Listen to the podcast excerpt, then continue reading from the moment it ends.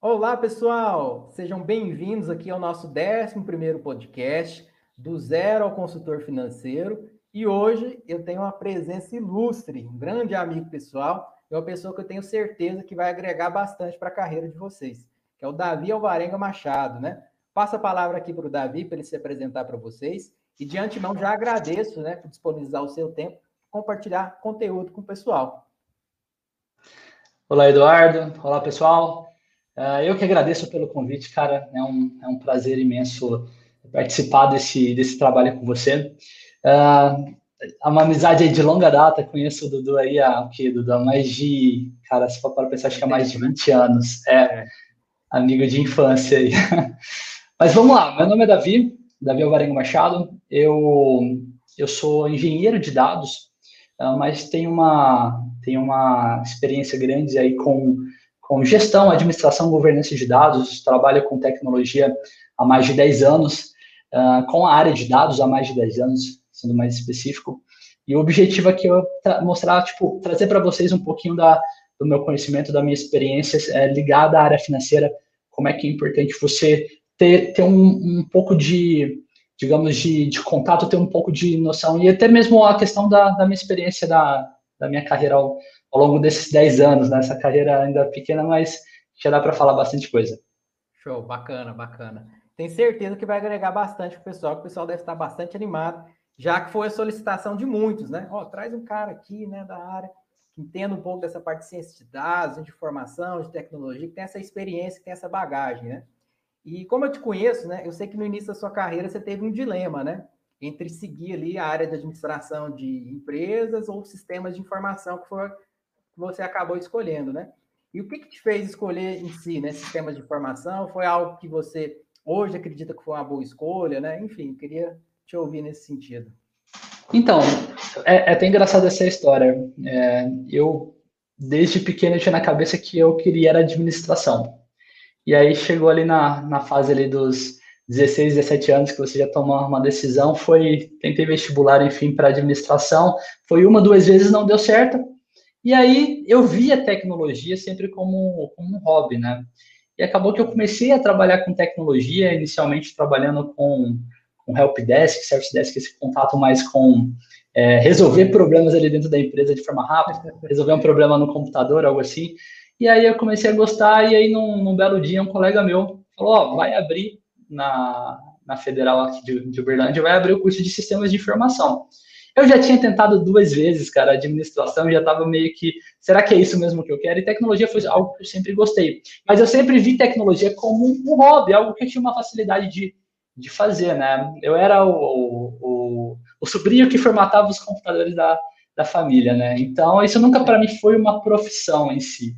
Gostava ali de, de ficar mexendo com jogos, hackeando, enfim, trabalhando, hackeando que eu falo na parte de, de jogos, enfim, mas nada além disso. Mas nesse momento eu falei, cara, vamos lá, vamos, vamos, vamos ver o que dá. E, tipo, peguei para estudar aí no, final de semana e passei. Passei no, na primeira, passei na segunda fase.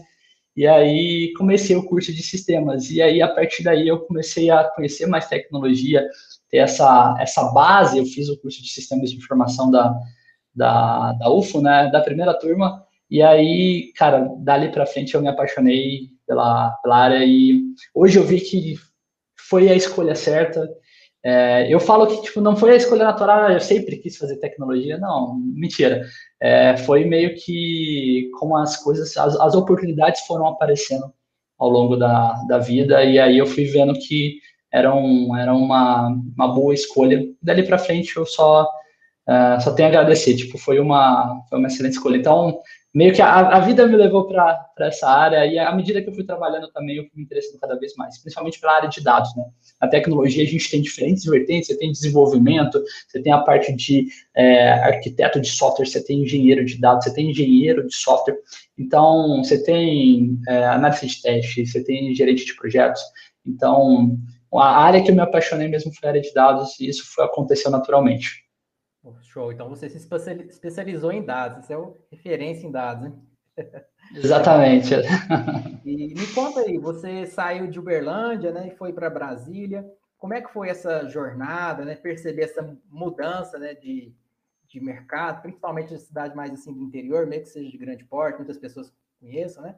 Você foi ali para Brasília, né? Afinal de contas é outra realidade. Como é que foi essa experiência, essa vivência, as empresas que você passou, né? Cara, é, é diferente. É, a gente sente quando a gente muda, sai de cidade vai para uma cidade menor ou maior, a gente vê que o mercado é diferente, tá? Cada cidade ali, ou então cada região, é, mesmo dentro de, uma, de um mesmo setor, ele possui necessidades, ou, às vezes ele possui uma certa demanda ou comportamento diferente. Eu fui para Brasília, fui é, traba, tava, trabalhava com tecnologia já fazia, eu acho que em torno de uns 5, 6 anos em Uberlândia, e surgiu uma oportunidade de ir para Brasília, e aí eu decidi me mudar, hoje eu já estou aqui há seis anos já, uh, e cara, e a primeira coisa que eu senti no primeiro ano foi que o Uberlândia estava acostumado que era um mercado ali composto principalmente por uh, empresas do setor privado, é, dentro do setor privado, mais voltadas ali, às vezes, com ah, alguns nichos. Você tem empresas de desenvolvimento, você tem empresas voltadas para o setor agropecuário. Então, o setor privado prevalece. Brasília, predominância é setor público. Então, é, muita, a galera brinca, né? A terra do concurso, mas é porque você tem muita, você tem muito órgão público com sede em Brasília, e isso gera uma demanda no mercado de trabalho gigante. Ah, claro, muitas dessas demandas são para concursados, mas muitas delas são para terceirizados, ou seja, existe uma necessidade de prestação de serviço muito grande em Brasília. E aí essas empresas, tanto de Brasília quanto de outras cidades, elas passam por um processo de licitação, ou então ata de registro de preço, enfim, depende do, do processo, e elas passam a prestar serviço para esses órgãos públicos e aí geram contratações e demanda. Então, ah, quando Brasília tem a predominância, é, existe empresas, existe uma demanda do setor privado, existe, mas a predominância em si é, é setor público. E, por exemplo, eu já trabalhei um tempo em São Paulo também, aí totalmente diferente. São Paulo é setor privado, e aí você tem muito contato com mais empresas multinacionais, você é um outro mundo também. E, cara, é, time, velocidade, a questão de, de tomada de decisão, cada cada mercado, cada região ali tem, tem o seu tempo. Então, isso é interessante. Brasília, falando de Brasília, que é o que eu tenho mais contato hoje, ela, ela vive dessa, dessa questão mais de planejamento, organização. Geralmente, os órgãos para quais gente, os quais a gente presta serviço são órgãos que prestam serviços para a comunidade de extrema importância, como, por exemplo, o DETRAN, como Secretaria de Saúde, como, por exemplo, Secretaria de, de Economia. Então, acaba que é, você vê o teu trabalho, às vezes, gerando resultado de volta para você na, na, sociedade. Enquanto na empresa privada, às vezes você está realizando um serviço que vai ser um cliente, mas que é um cliente talvez que, que não faz parte do, do teu nicho, algo do tipo, que você não tem muito contato. Ah, então, o que eu poderia dizer de diferença é isso, que eu senti principalmente é, é esse ponto. Bacana. Então, de certa forma, contribuiu bastante, né? Essas, essa nova realidade para o seu crescimento, sua carreira, expectativas, experiências, né? Show de bola. Claro, não. É, esse é até um ponto interessante que eu não comentei. É, e aí eu acho que, que vale até de, de aprendizado é como é que você tem diferentes. O custo de vida muda, assim como também a remuneração salarial. Então, é, cada, em cada região, às vezes até em cada metrópole, cada cidade, você vai ter custos de vidas e remunerações diferentes. Então, um ponto até tipo interessante é oportunidades, a, a, às vezes você avalia uma certa oportunidade de uma outra metrópole com um salário tipo o dobro do teu. É interessante, mas e o custo de vida que você vai ter lá nessa outra cidade? Isso tudo tem que ser levado em consideração porque cada região tem seu custo de vida. E quando a gente fala de, de capital, principalmente as capitais aqui do Sudoeste, são capitais com alto custo de vida, muito maior do que comparado às cidades. Uberlândia já está quase lá, né? Uberlândia já é a segunda, terceira, segunda maior cidade de Minas, então, mas é, o custo de vida em Uberlândia ainda é muito, eu pelo menos comparando Brasília, ainda é muito menor do que Brasília.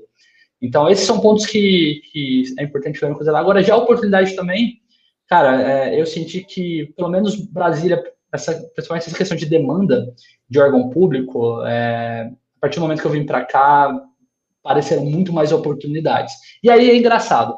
Brasília, a gente nota que tem um ciclo, né? Então, tem muito essa questão de orçamento, você tem a lei orçamentária, à medida que ela é aprovada, você tem empresas que saem de atuação em alguns órgãos, outras entram, existem as licitações, né, esse processo natural. Então, você, vai, você começa a perceber que ali, em torno de três, seis meses, existe um ciclo, geralmente, de contratação no mercado.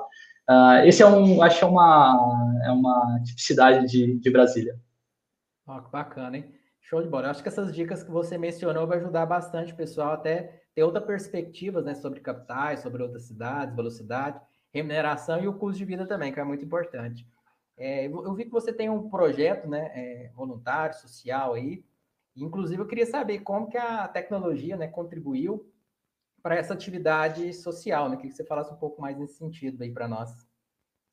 Então, assim, eu tenho um, um, projeto com alguns amigos que é o Ajude-me. No momento ele está tá meio pausado, digamos assim, mas é, acaba que trabalhando com tecnologia, com formação em tecnologia, é, a gente meio que pensa qualquer oportunidade ou qualquer forma de não só oportunidade é, comercial, mas às vezes até mesmo social, como é o caso do Ajude-me, é, como resolver problemas sociais com tecnologia. E o Ajude-me é um, é um exemplo disso. O Ajude-me ele surgiu de uma ideia de usar a tecnologia que você às vezes tem em sites de namoro, por exemplo, ou sites de, de, de sugestão, sugestões, né, de preferências, para ligar pessoas que precisam de uma certa ajuda. Essa ajuda não necessariamente é financeira, pode ser uma ajuda mesmo de é, mão de obra, força de trabalho. Às vezes, por exemplo, uma igreja que precisa de um pintor para finalizar uma obra, algo do tipo, ou de um eletricista, ou até mesmo um cara para formatar um computador. Então, é meio que juntar. Como é que a pessoa pode ajudar? Ah, eu posso, eu tipo, conheço de tecnologia, eu posso ajudar formatando computadores. Faço, digamos, essa, insiro essas minhas skills dentro do site, e ao mesmo tempo, quem precisa de ajuda, instituições carentes, uh, pessoas que fazem é, trabalhos voluntários, enfim, colocam essas necessidades, e aí, através do site, o algoritmo por trás ali, ele faz esse, esse match entre necessidade e habilidade, é, oferecendo, ó, cara, na tua região, próximo de você, ali tem uma creche social ou tem um lar de idosos que precisa de alguém que tem que, que precisa da, dessa habilidade tua, por exemplo. Não, ah, cara, eu sou eu sou professor de música. Pô, aqui tem um tem um lar ali, quem sabe, tipo, se tirar uma hora da, da tua semana do teu mês para fazer trabalho voluntário, você vai. Então, essa é a ideia. Hoje a gente está pausado porque esse algoritmo não é algo simples de fazer. Então, nesse desenvolvimento, a gente deu uma pausada, porque tanto eu como outros amigos, a gente está bem atarefado ultimamente, mas é algo que a gente deve retomar logo, porque é, eu acho que é uma contribuição social muito bacana. Existem já algumas, a gente sabe que existem já algumas, algumas iniciativas parecidas, se não me engano, tem uma no Rio de Janeiro bem parecida também. A intenção é, é sempre somar. Não, é, é, esse é um caso que, que eu acho bem bacana, que a gente não está aqui, ah, não, já tenho, não vou fazer. Não, não é eu não estou me preocupado com concorrência nem nada do tipo, é sempre somar. Então, esse é um. Né? Além do dinheiro, exatamente. Bacana. E me conta uma coisa, né? Fazer projeto social, morar na, capital, cidade grande, tudo, conciliar isso tudo, vida pessoal. Quais são os seus desafios aí, né, no, no dia a dia, no, no trabalho?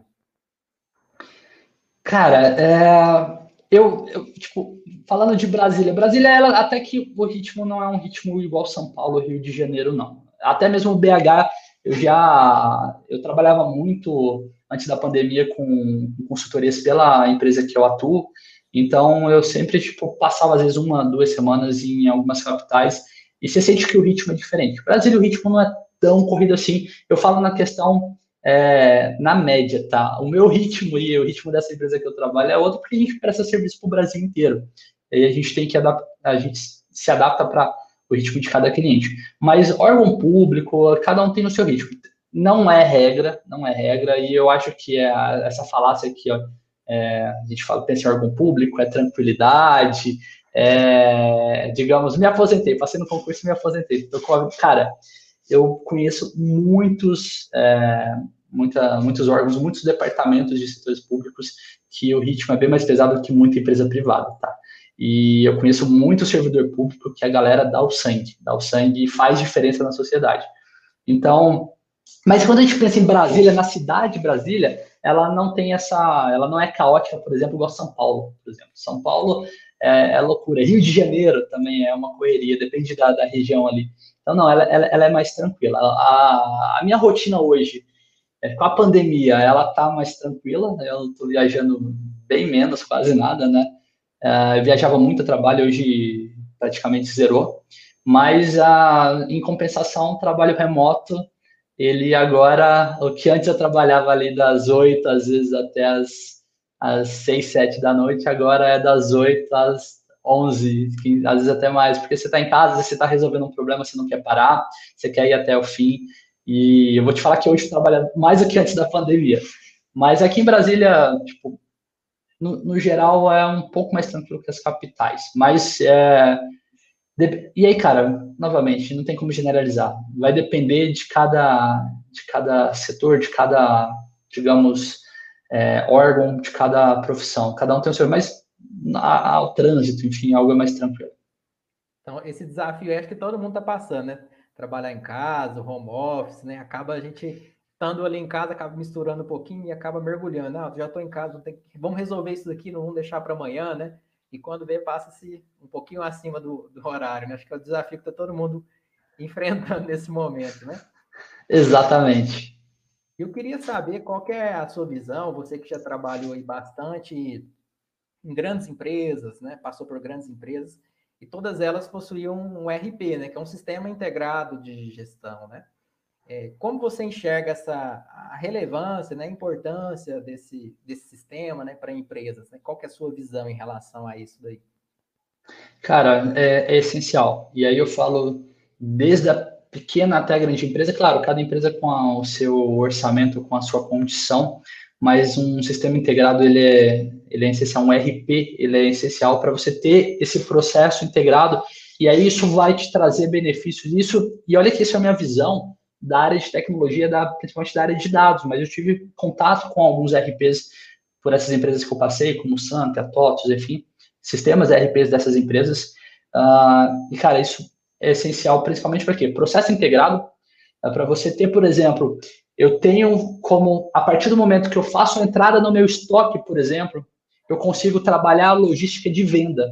Ou o contrário, ah, eu estou tendo uma mudança de comportamento na minha venda, eu vou gerar compra para o meu financeiro, ou então eu vou gerar compra para uma área que faz a, a, o controle de, de estoque ou planejamento de, de ações de logística. Então, esse é só um caso, a questão pode ir até marketing, a questão pode envolver a parte, por exemplo, de prestação de serviço ou atendimento. Então, no meu ponto de vista, é essencial, cara. Indispensável, né? O pessoal até Sim. fala, né? O RP mais usado é o Excel, né? Pelas pequenas é, empresas, às vezes, que está na informalidade, né? Mas a gente sabe que tem algumas desvantagens, né? principalmente a questão de segurança, né? De integridade, integração dos dados, acaba talvez... Automação automação, né? Então, Exatamente. É, é muito bom para usar para análise, né? Para informação, análise, talvez seja interessante, mas para a parte operacional, talvez possa atender só de uma forma pontual ali, né? E não Sim. Mesmo, é, e um ponto interessante é porque a comunidade, e aí falando de tecnologia de novo, mas a, a comunidade de software livre, né, que a gente chama de software open source, ela ela cresceu muito nos últimos anos. Então, eu particularmente não, não me lembro agora de nenhum número, mas de um nome, de um nome específico, mas acredito que deva sim existir algum RP gratuito open source que para a empresa que está começando possa utilizar, tá? Eu não acho que não é. Porque, cara, é, o Excel tem licença também, então, porque às vezes você não, não ir para uma. Não precisa ser também o. É, não precisa ser o top de mercado, enfim. Mas, principalmente se está começando, define um processo integrado, faz um planejamento, faz uma análise financeira correta do, de, toda, de toda a tua empresa, custos, uh, as suas despesas com receitas, enfim, porque isso faz diferença. Não, não é aquele processo que o dinheiro está no bolso, eu compro quando o cliente uh, precisa. Então, eu acho que uh, isso faz diferença no, no resultado da empresa. É, você falou um negócio interessante aí, que é definir processo, né? E muitas das vezes, às vezes, o empresário no dia a dia, na correria, não para para pensar nisso, né? Ó, como você falou, ó, vai ter o processo de compra. Como é que vai funcionar esse processo de compra? Quem vai receber mercadoria? De que forma vai receber? Vai ter a conferência comercial, financeiro, né? É a entrada fiscal dos impostos, né? Como que acontece isso? Então, muitas das vezes, é atropelado, né? E às vezes, muitas empresas, quando vão implantar um RP, se deparam com isso. Ah, eu precisava ter um processo, né? Aí vem o desafio de, de mudança de cultura, né? Na prática, na, na implementação disso, talvez treinar o, os colaboradores, né? Para começar a entender que é visão de processo, que não dá para ele sair lançando de qualquer jeito, né? Não é tão simplista assim, né? Sim, exatamente. E, cara, isso vai refletir diretamente no, nos seus dados, no teu, que a gente, do termo, né, do teu, a tua compliance ali dentro da empresa, se você está uh, seguindo, digamos, as boas práticas ali, isso vai evitar muita fraude, isso vai evitar muita perda, às vezes até financeira, ou perda de material, ou uma prestação de serviço inadequada. É, a empresa em si, ela é um conjunto de processos para prestação de um serviço, geração de um produto, geração de valor para o cliente. Eu não, não vejo isso de forma diferente. Bacana. E como você enxerga hoje como tendências, algo futuro, dentro da sua realidade aí que você trabalha, da sua experiência, né? Algo que você imagina aí com, com a forte tendência que está acontecendo aí. O que, que você tem para nos contribuir?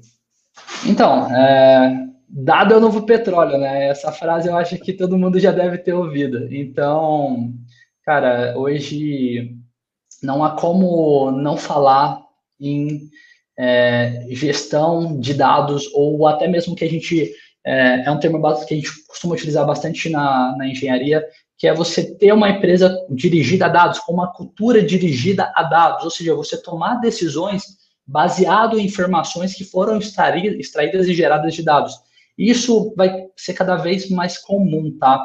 É, isso, base, eu estou falando uma opinião própria minha, com base, tipo, nesses longos anos, é, se a gente for olhar para trás, há seis a oito anos atrás, a gente estava muito no boom do BI, do Business Intelligence. Então, você, toda empresa começou ali há oito anos atrás, mais ou menos, dez anos atrás, ela, não, eu preciso de um departamento para analisar meus dados. Antigamente era, não, eu preciso de um departamento de dados, de um DBA, eu preciso de uma área de banco de dados para eu sair de colocar meu dado numa planilha, colocar meu dado no, no Axis, por exemplo, e jogar isso para um banco de dados. Esse boom passou, isso foi há 20, de 15 a 20 anos atrás. Há 10 anos ali teve o boom do BI, e aí muita empresa pro, procurando soluções de BI, ClickView, entre outras, para trabalhar com Power BI, por exemplo, e aí a, a, questão de tanto a extração do dado, geração ali do, do que a gente chama de, de cubos ou lápis, né, da, do processamento analítico desses dados e a visualização desses dados em dashboards, em gráficos. Isso foi a, digamos ali, eu, eu, eu colocaria entre 10 anos. É claro, isso vai de empresa para empresa, tem muita questão da maturidade da empresa, tá? E não há nada de errado se a sua empresa está fazendo BI agora ou não, tá?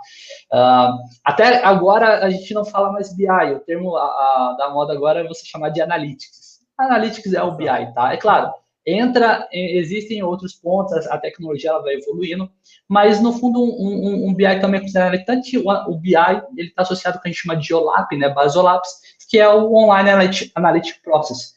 Então, é um processamento analítico, tá? de toda forma. Mas beleza, isso foi há 10 anos atrás, há cerca de 8, 10 anos atrás.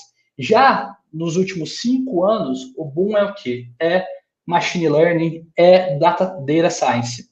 E acaba que no Brasil isso meio que chega como um, um, um certo atraso, né? Lá fora isso já já está correndo há muito tempo.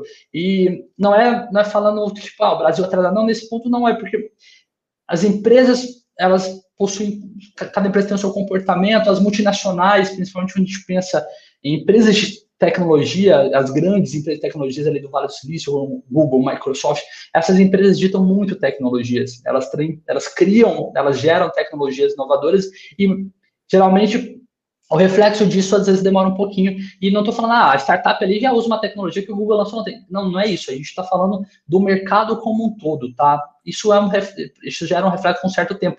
E ah, não é porque uma empresa é gigante que ela já tem usando a, tecnologia top, porque quanto maior a empresa, mais processos, mais setores, você tem uma hierarquia ali é, bem mais ramificada, então isso até gera uma certa dificuldade. Geralmente as empresas maiores que a gente tem contato, elas começam gerando as suas digamos, mudanças de, de cultura em, em, departamentos, ele cada área vai trabalhando até que a empresa ela como um todo com a sua maioria dos processos já nessa ideia. Então, nesses últimos cinco anos, e eu falo que lá fora isso já está um pouco mais avançado, no Brasil a gente está no topo da onda. Lá fora a onda já está caindo porque eles já estão indo para uma ideia que a gente chama que é plataforma de dados corporativos ou plataforma de dados integrados, que é o, o a ideia é que, cara, eu não quero saber se meu dado está no banco de dados, se meu dado está no BI, se meu dado está no meu data lake, por exemplo, que é esse conjunto de dados geralmente a gente aplica lá, é, usado para, para Big Data. Não, eu quero tirar a informação desse dado independente de onde ele está. E aí cria-se uma plataforma, uma camada de dados, existem soluções para você fazer isso,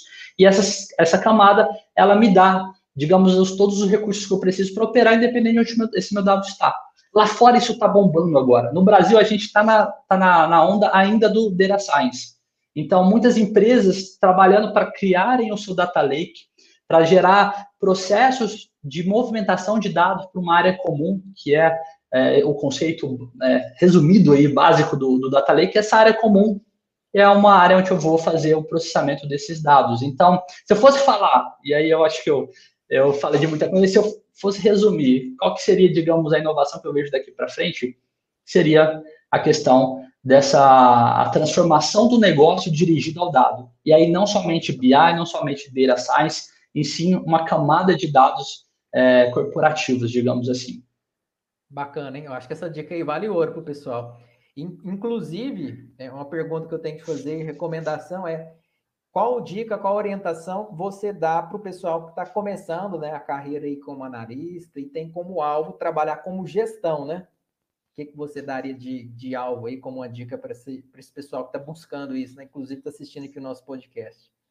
Mas trabalhar com, com gestão voltada para gestão da, da informação, gestão na área de tecnologia ou gestão financeira? Gestão financeira mesmo em si, que de certa forma ele vai usar essas informações, né? Que você falou que achava ali, né, a tendência. Isso. Cara, primeiro ponto, é...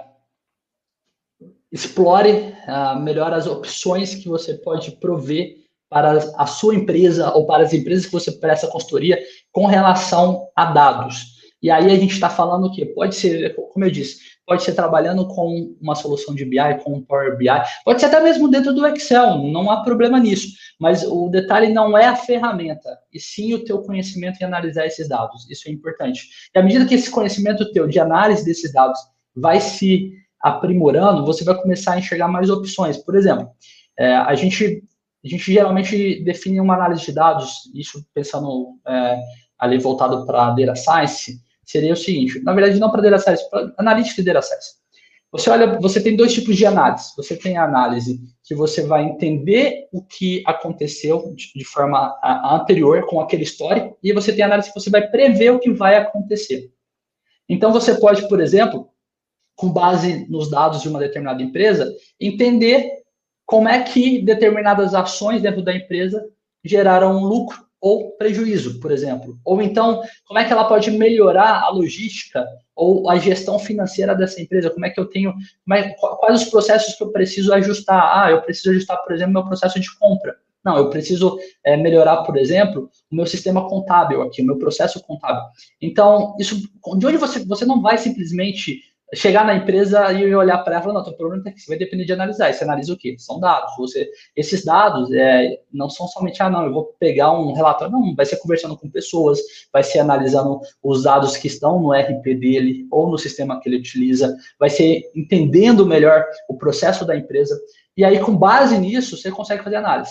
Então, eu investir em quê? Em conhecimento para análise do histórico e a tendência é análise preditiva, é análise do futuro, ou seja, entender, tirar, identificar padrões de comportamento ou identificar padrões para gerar agrupamentos, que também é uma opção do tipo, ah, eu consigo entender então que determinados clientes que eu atendo aqui, eu posso trabalhar com esse modelo aqui de, de gestão, outros não. E esse próximo cliente que está entrando aqui agora, com base nesses dados que eu coletei deles, como é que eu, qual é a melhor forma de atendê-lo?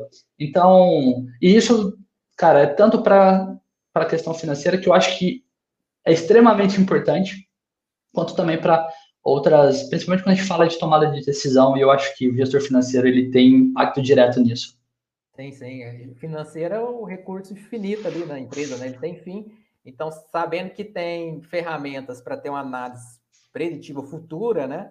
Isso aí automaticamente de encontro com ferramentas de gestão, conhecimento de gestão, com certeza é um diferencial na carreira aí quem está buscando é, começar como analista ou como consultor, né? Já vai ter um, um plus a mais, né? Mesmo que às vezes não tenha uma formação específica nessa área técnica, né? Porque hoje a gente tem uma biblioteca aí gratuita, né? Que é o YouTube, que inclusive a gente está gravando aqui, compartilhando uma, uma série de Exatamente. com o pessoal, né? Exatamente. E eu vou falar, existem materiais que você vai encontrar, por exemplo, ah, eu quero análise de dados ou eh, ciência de dados voltada para financeiro. Provavelmente você vai achar. Eu quero isso para medicina. Cara, tem. Eu quero isso para biome biomedicina ou para é, biologia. Tem.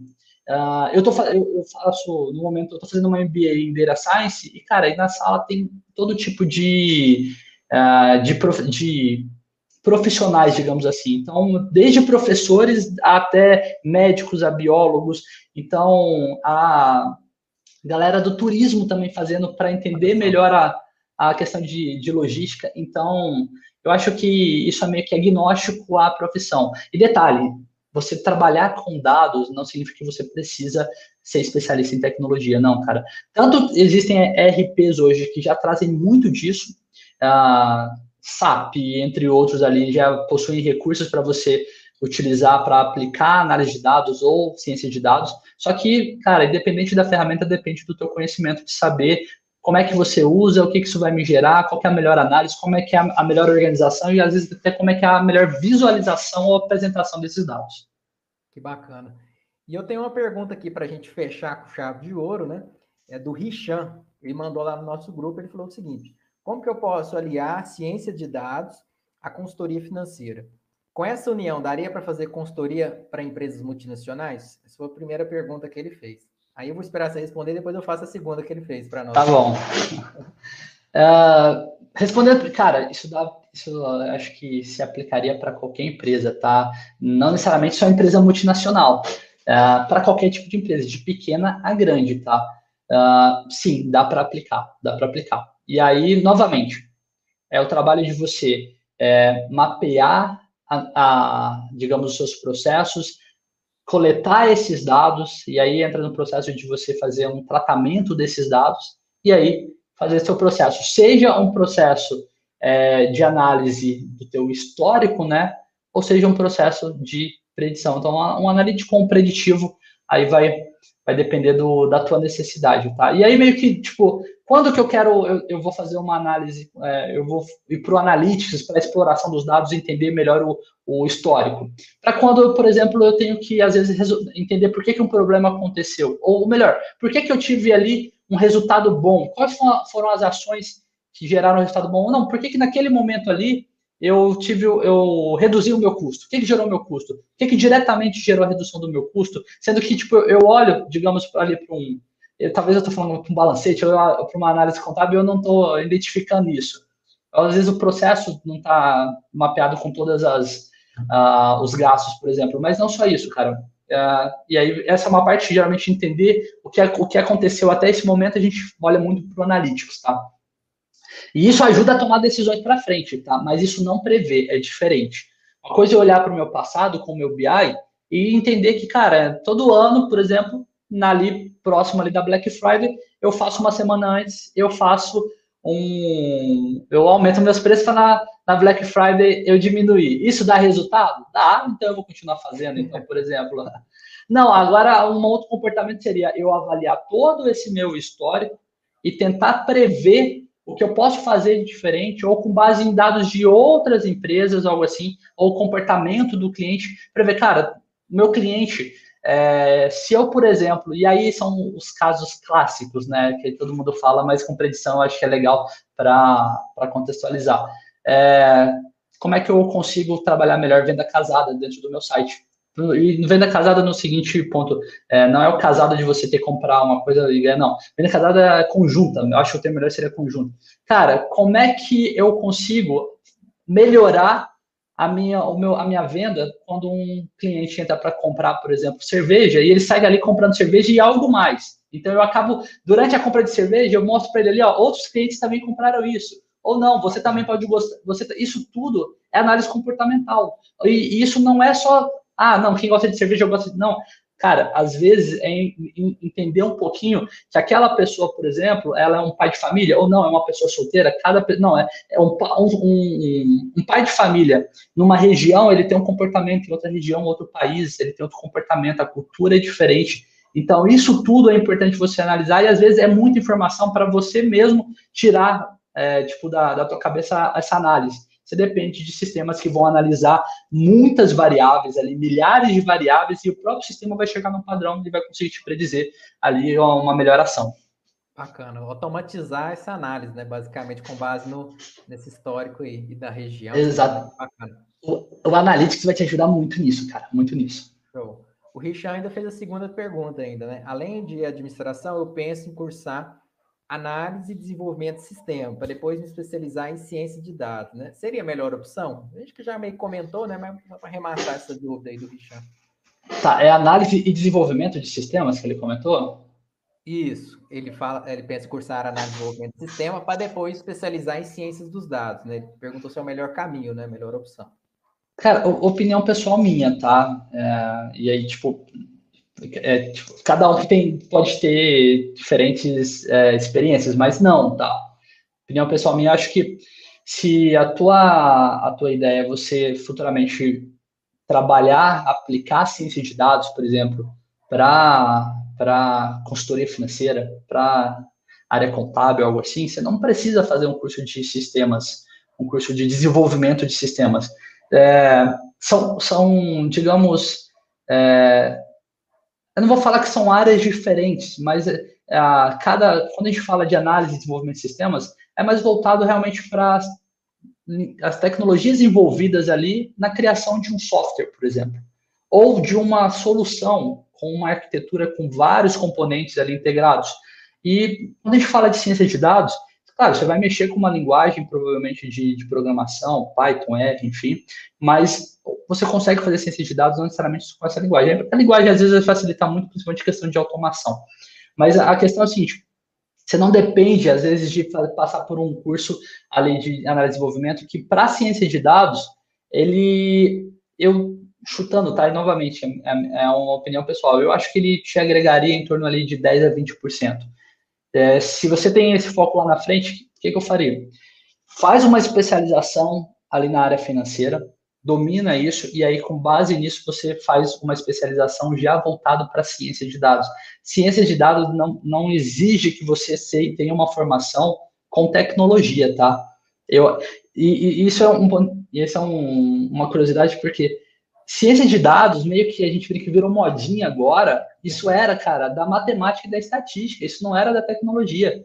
Só que os softwares é, foram desenvolvendo facilidades, a, a, tecnologia ela foi evoluindo ao ponto de várias análises estatísticas serem processadas de uma forma muito mais rápida, ou então às vezes com uma interface muito mais simples, que aí eu, foi gerando uma adesão de outras áreas, de outros profissionais, e hoje toda empresa ali ela tem uma necessidade de fazer esse tipo de análise. Então, uh, não, não, não existe essa necessidade, tá? Você pode fazer, eu acho que, um caminho mais, mais direto e ali na frente você já buscar uma, uma pós-graduação, por exemplo, em ciências de dados, que, que existe e geralmente não exige é, nenhuma, nenhuma formação em matemática ou formação em tecnologia, por exemplo.